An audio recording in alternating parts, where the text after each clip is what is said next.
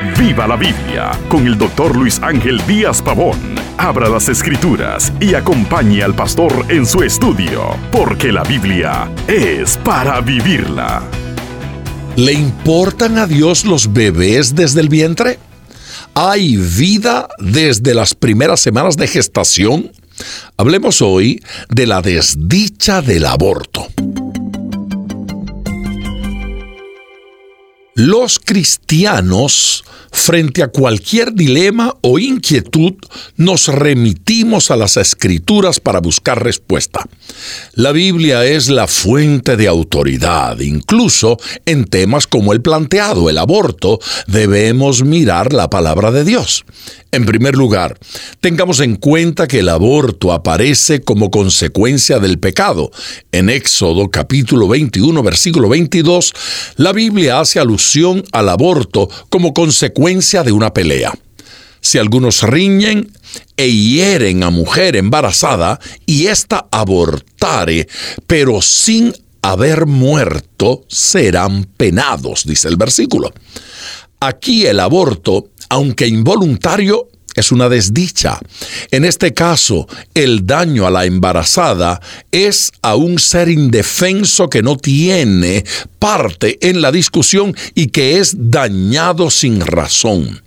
Se puede apreciar en la Biblia que en condiciones de bienestar y felicidad el aborto no está presente. Dice Éxodo capítulo 23 versículo 26, no habrá mujer que aborte ni esté en tu tierra, y yo cumpliré el número de tus días.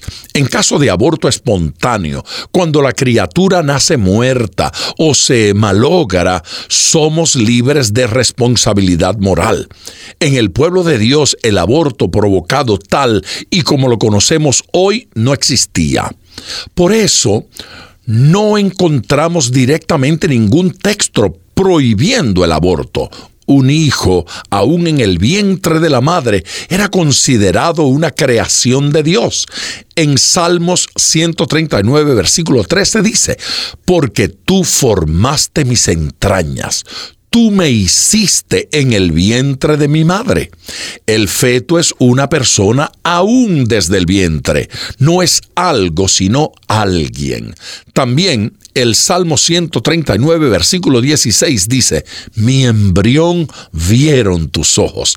Resulta imposible sustraerse de la realidad de que desde la concepción hay una persona con la que Dios tiene planes y a quien Dios está formando y cuidando.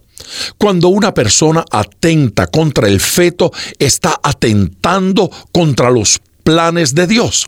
Está también atentando contra una persona que trae la imagen y semejanza de Dios y contra un inocente que no puede defenderse. El aborto voluntario es un quebranto al quinto mandamiento de Éxodo capítulo 20 versículo 13 que dice, no matarás. Pertenecemos a Dios desde el vientre de nuestras madres. Es Dios quien permite el engendramiento. Aunque el feto está totalmente dependiente de la madre, es un ser que Dios mira desde su formación. La Biblia dice en Isaías capítulo 44 y versículo 2, Así dice Jehová, hacedor tuyo, el que te formó desde el vientre, el te ayudará. El Padre Celestial nos concede la maravillosa herencia de tener hijos, aun cuando el feto se forme como consecuencia natural de la relación sexual entre un hombre y una mujer, es de Dios el dar la vida y es de Él quitarla.